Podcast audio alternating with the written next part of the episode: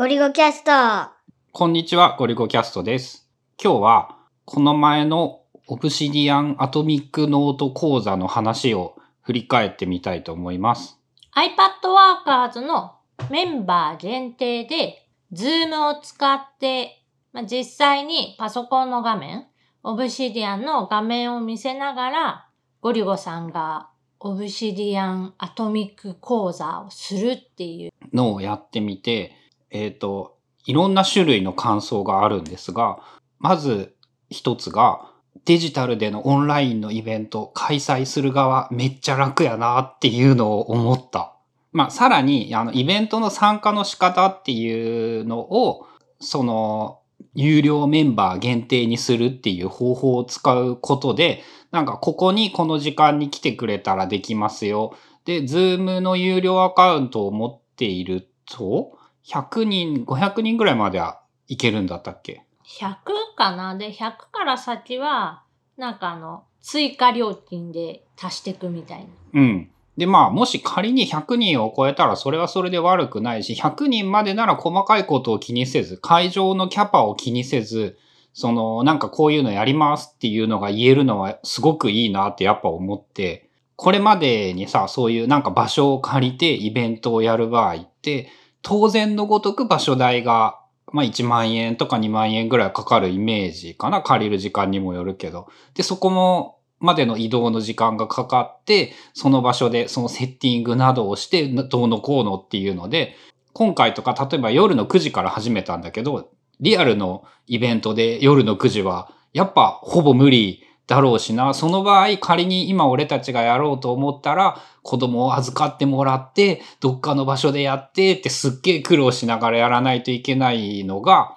極めて簡単にやれた。まあ、ここ1、2年の話で、そのウェビナーと呼ばれるイベント、まあ、よりなくそのウェビナーになったっていうところもあるんだけど、その開催する側が楽っていうのはもちろんあるんだけど、えっと、参加してくれる人がそのウェビナーに慣れてくれたから、ウェブ上でそういうのを受けるのに、もう慣れてきて、その心理的なハードルが下がってるから、そういう意味でもすごく開催する側は楽になった。まあもちろん、その、リアルでのメリットというものもどちらもいいところというのはあるので、どっちもそれぞれのメリットを活かしたことをやっていけばいいと思うんだけど、まあ多分今やっているオブシディアンの話とかって、まあ割とニッチなもので、それを地方都市で開催しようとすると、そういうリスクが大きいからなかなかやれないみたいなことになってしまうんだけど、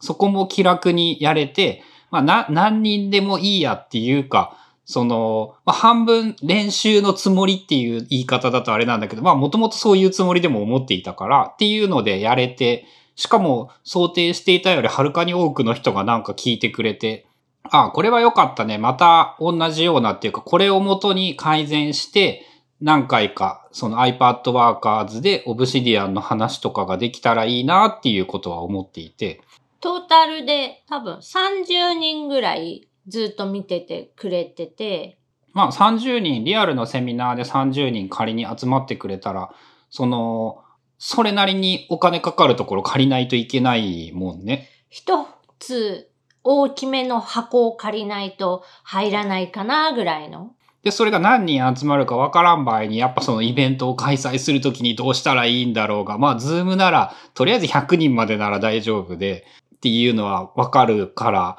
まあ、やっぱ楽だったね。で、それを踏まえてっていうか、えっ、と、なんか喋ったの多分、久しぶりだと思うんだけど、俺、なんか人前で喋るみたいなやつ。一応さ、あの、オブシディアンミートアップみたいなやつで少しは喋ってるんじゃん。ああ、10分ぐらいのやつで言うなら、それで喋ったの、なんかのイベントで LT みたいなので5分ぐらい喋るとかはやったかな？まあ、あとオンラインで喋るだけで言ったら、そのポッドキャスト、ブックカタリストを撮るときに毎回多分1収録2、3時間ぐらいやっているので、まあそのオンラインで喋るということは普通にやっているし、人前で喋るもやっているんだけど、準備したものを1時間とかにわたって喋るみたいなのは多分何年ぶりかなっていうような感じで、あの、やっぱ緊張するよねって思った。そういうのって。なんか思った以上に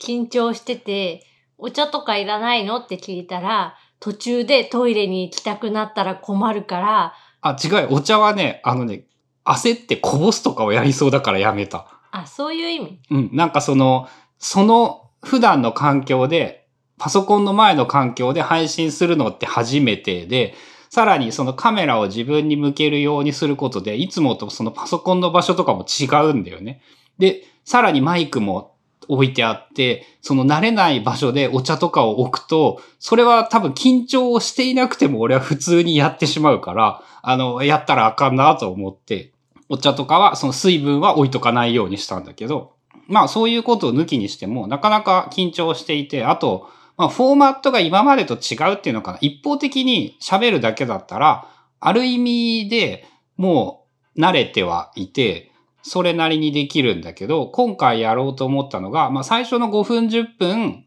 その一人で喋るっていう感じのことをやって、残りはその、なんて言うんだっけ、サンプルノートを見せてくれた人と、なんかこれってこうした方がいいと思うけどどうみたいなことを話しながらやっていくっていう感じで、まあそれが、その、多分そういうことをやること自体が多分春菜以外の人を相手にしたことがないのではないかというので、まあ、そういう意味でのなんか緊張とかはあったかなって感じがする。まあ一応今回の反省点などもいろいろ春菜さんと翌日当日など話したりしていて、まあこういうことをもうちょっとやれるようにしたらいいなとかっていうのもあったりするので、まあその反省点を踏まえて1月に、えっ、と、細かい内容まではよくわかんないんだけれど、もうちょっといい感じのものがこれだっていうこう形が定まるまで iPad Workers でそういうオブシディアンの話をするみたいなのはやっていこうかなと思っています。まあちなみに春菜さんなんかその感想というかなんかありますか？まあ、当日は司会、軽く司会と、あとはなんかチャット欄にメモ書きをこう投稿するみたいなことに必死で、あんまりちゃんとゴリゴさんの話を聞いてないというか、でもメモ書きするには逆にちゃんと聞かんといかんのじゃないの？あ、その、なんていうの、ピンポイントでは聞いてるんだああ、けど、はいはいはい。なんとなくそうか。全体の流れだったりとか、その構成構造をあんまり意識せずに書いてる、聞いてる状態だったのを、まあ、翌日、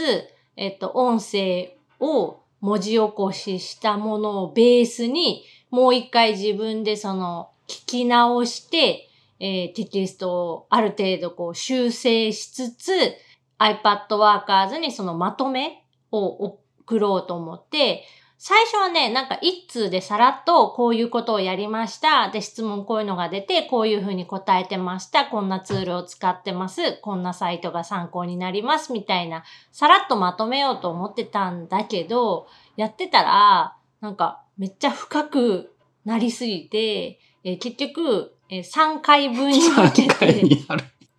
送らないといけないぐらいのなんかボリュームになってしまって、まあそれはそれでいいかなと、まあ途中参加だった人とか、まあ日時が合わずに見れなかった人、まあ今回はその個人的なノートがいっぱい映ってるっていうのもあって、アーカイブ配信はもう最初からやりませんっていうふうに言ってて、当日のその日に集まって見れる人だけ来てくださいっていう感じでアナウンスしてたから、まあそのノートの写真とかは出せないんだけど、まあやったこととか、どういうことが言いたかったかとか、どういうことがポイントなのかみたいなのは、まあまとめられるなと思って、えー一生懸命まとめていたら、すごくボリューミーになった。俺、そのさ、はるなが書いてくれた1個目のやつとかを見て思ったんやけどさ、なかなか1時間で高密度な良いお話をしていたよねってちょっと自画自賛しているんだけど、まあ、まあでもこれね、だいぶ意訳というか、春菜役が入っていて、まあこういうことだよね、みたいなことを書いている。もちろんそのゴリゴさんが直接喋っていた言葉をそのまま書いてるっていうか、まああの、整形はしてるけど、直して書いてるところはあるが、えっ、とね、かなりの大部分を春内役でまとめてあるし、あとは、えっ、と、セミナーのその、まあ、ここと、ここと、ここっていう前半最初の5分で喋ってたことと、一番最後の方に喋ってたこととかを、要はまとめた方が分かりやすいなって思ったところをギュッてこう、まとめて、一個の、まあ、要はその構造化をしっかり意識した状態でまとめたって感じ。まあ、そこに多分時間がかかってるんかな。まあね、話し言葉で、しかもその、プロの喋り手ではないという意味で、なかなかその構造、原稿でも作っとかない限り構造をかっちりした話をするっていうのはまあ、難しいのは難しいからね。一応そのね、自分の中で喋った内容的には、その緊張とか関係なく、まあ割と悪くなかったのかなっていうのはあって、どっちかっていうとその画面の見せ方とか、そっち方面にもうちょっとこうよくできる改善点はあるかなっていうので、一応さ、気を使ってさ、こうキーボード何を操作しているかわかるようにさ、あの押したボタンが画面に表示されるアプリみたいなやつを入れて、そのなんかコマンド N を押しているから、あ、これ新規ファイルを作ったんだなとか、文字をタイピングしているとかっていうのがわかるようにとかはしていたんだけれど、まあもうちょっとなんか、あの、春菜に言われて思ったのが、その今何の話をしているかのテロップみたいなやつとかを例えば入れられたら、もう一段階わかりやすいなっていうことだったり、あともう一個分かったのが、やっぱ喋るのと操作をするのの2個をやろうとすると結構ハードで、これはもし仮にやるとしたら相当ペースを落とさないといけなくって、そのあたりをそのどうすると一番いいのかっていうのはちょっと悩ましいところだね。あとは欲張ってたくさんのノートを解説しすぎた。時間内で収めよう、収める中で。まあそうだね。なんか1時間の中で言ったら本当1個とかまあやって2個のノートを見ながら喋るぐらいがちょうど良かったのかなっていう感じで、今回4つのノートをいろいろ見ながらこう喋ってたっていうのもあって、まあ倍ぐらいの時間あってもいいかなぐらいのボリュームになったね。もしその場合でも9時に始めたら遅いから、その7時8時からスタートして2時間とかにしないといかんしねっていうのも難しいからね。まあその場合やったら見る方からしてもさ、1時間ぐらいならサクッとこう見れるけど、2時間がっつりってなるとちょっとうってなりそうな自分の場合ね、あるから、1時間のやつを例えば Day1、Day2 みたいな感じで日にちを変えるとか、そういうのでもまあありなのかなと。そうね。あとはまあその、やっていてもっと早く気づけようなんだけど、そのノート1個を掘り下げようとすると、余裕で1時間ぐらい1個のノートで考えることができるって、なんか、なんて言うんだろう、メモ1枚、メモ1枚よりはいっぱい書いてもらっていて、そのサンプルとしてものすごく良かったっていうのはもちろんあるんだけど、でも、ノート1個で1時間考え事ができるって、やっぱ、なんて言うんだろう、自分の先入観によるとさすがにそれはないと思ってしまっていたっていうのはあるような気がする。まあ、なので、今回、その、えっ、ー、と、ごりゅごさんが喋ったこととか、実際にやったことっていうのを、今まとめて、えっと、1個目はもう iPad Workers のそのメンバー向けで配信が終わってて、あと2つ、えっと、4つの種類別のノートのその整理法とか、ポイントをまとめたやつと、あとはその質問であったやつの答えっていうか、のパートみたいなので、あと2通ぐらいはそのメンバー向けで予定しているので、まあそれは今から入る人でも全然見れる。過去の記事は全部見れるので。まああとそういえば個人的にあの良かったっていうか便利だなと思ったのが、そのリアル会場を借りると必ず時間の制限が出てきてしまうんだけれども、今回その1時間で質疑応答みたいなところまで行けなかったので、時間が過ぎてからその質問に答えるみたいなことをやっていたんだけど、そこでその時間がないからこれでおしまいとかにせず、聞かれたことにまあ答えられる範囲でっていうものは当然あるんだけど、その聞かれた分全部答えられて、あの、それはすごく良かったなっていうのと、俺聞かれて答えるのはなんかめっちゃ好きみたいでさ、こうすごく楽しくっていろいろやれて、そのアンケートの中で、その質問コーナー最後までちゃんとやってくれてよかったみたいに評価してくれている人もいて、あ、そうか、それは俺が自分が得意で好きなことで、さらにそれを評価してもらえるんだったら、そういう質問コーナーとかはある意味、まあ時間無制限という言い方はあれなんだけど、そういう聞かれたら聞かれた分だけ何でも答えるぜっていうのはできるし、やれるし、やるべきなのかなっていうのはちょっと思った。まあね、そのセミナー本編は、質問も自分で考えつつ、それに対しての答えを喋るみたいな構成で、まあその1時間で一応締めて、で、こっから先は、その質問があったら答えますよっていうスタイルで、多分ね、ゴリゴさん的にもこれ緊張が解けて、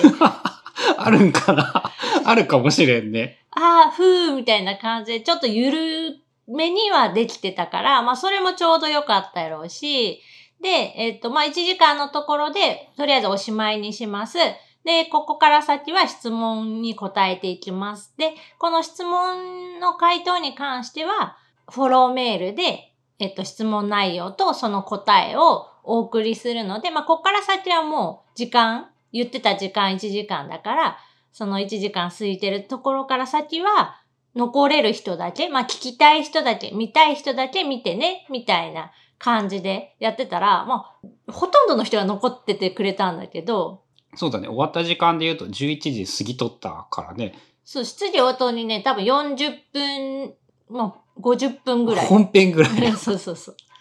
ていう感じでやれて、ただそこは本当ね、あの、なんて言うんだろう。さらに、それで言うと、やっぱオープンな場所じゃないということも含めてなんだけど、まあ聞かれて、な、何でも答えられるっていう言い方でいいのかな？まあ、その質問されて、で、実際にこんな感じですっていうので、ノートを出すっていうのでも、フルオープンの場合だと、え、これ出して大丈夫だっけ？とか、なんか見えたらダメなやつ載ってないっけ？みたいなことを考えないといけなかったりするけど、まあ、この空間でだけ、まあ、デジタルでやってる場合、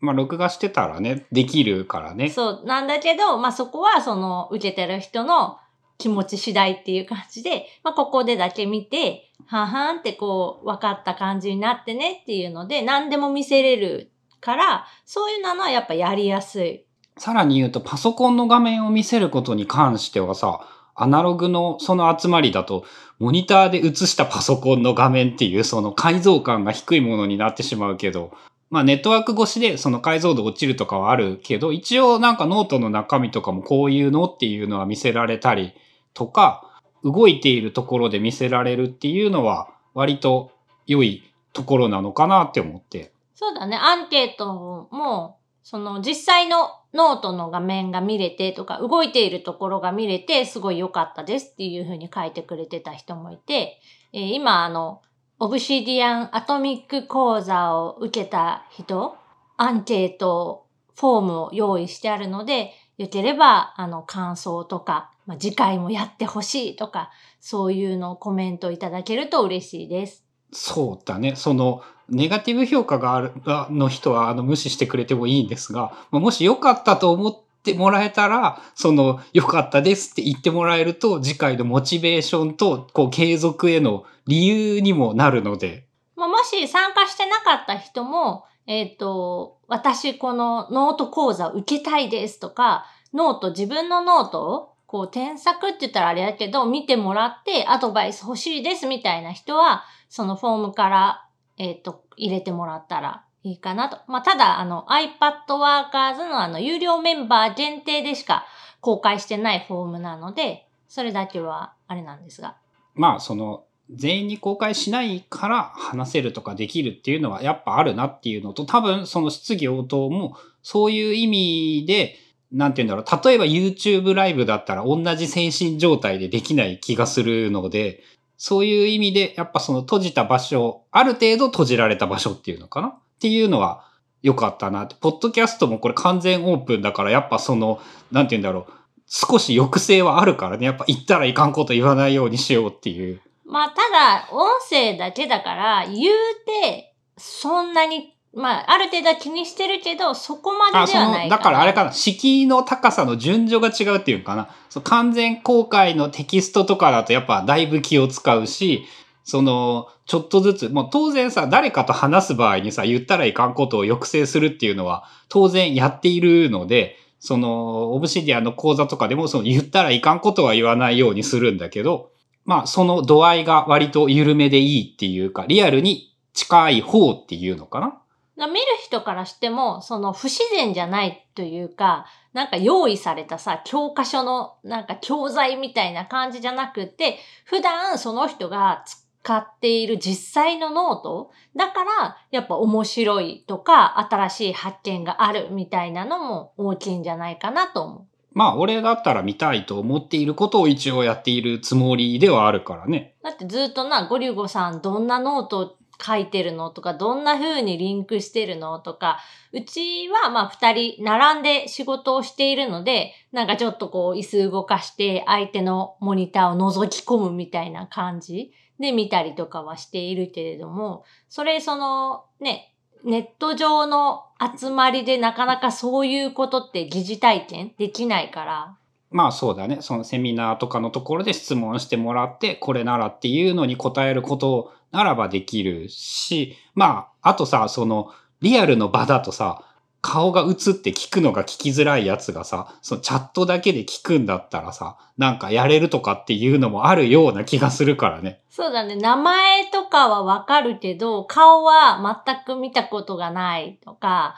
まあ知っててもそのなんかツイッターのアイコン程度とかっていう人いっぱいいるし。そこは、その自分が逆の立場だったら確かに、その生で質問はしづらいかもしれないけど、チャットならいいはあるなって気がするので、まあ、こ、この手のものをやるんだったら、オンラインでやっていくのが良いのかなって感じやね。ということで、今回は、オブシディアンのアトミックにするノート講座をこの前やったので、その感想のお話でした。で、えっ、ー、と、3日後ぐらいから子供が冬休みに入るので、多分年末年始などは更新がないかと思われます。で、また子供が学校に行くようになったら、同じようなペースで復活させていこうかなと思いますので、よろしくお願いします。良いお年を、みたいな。だね。良いお年を。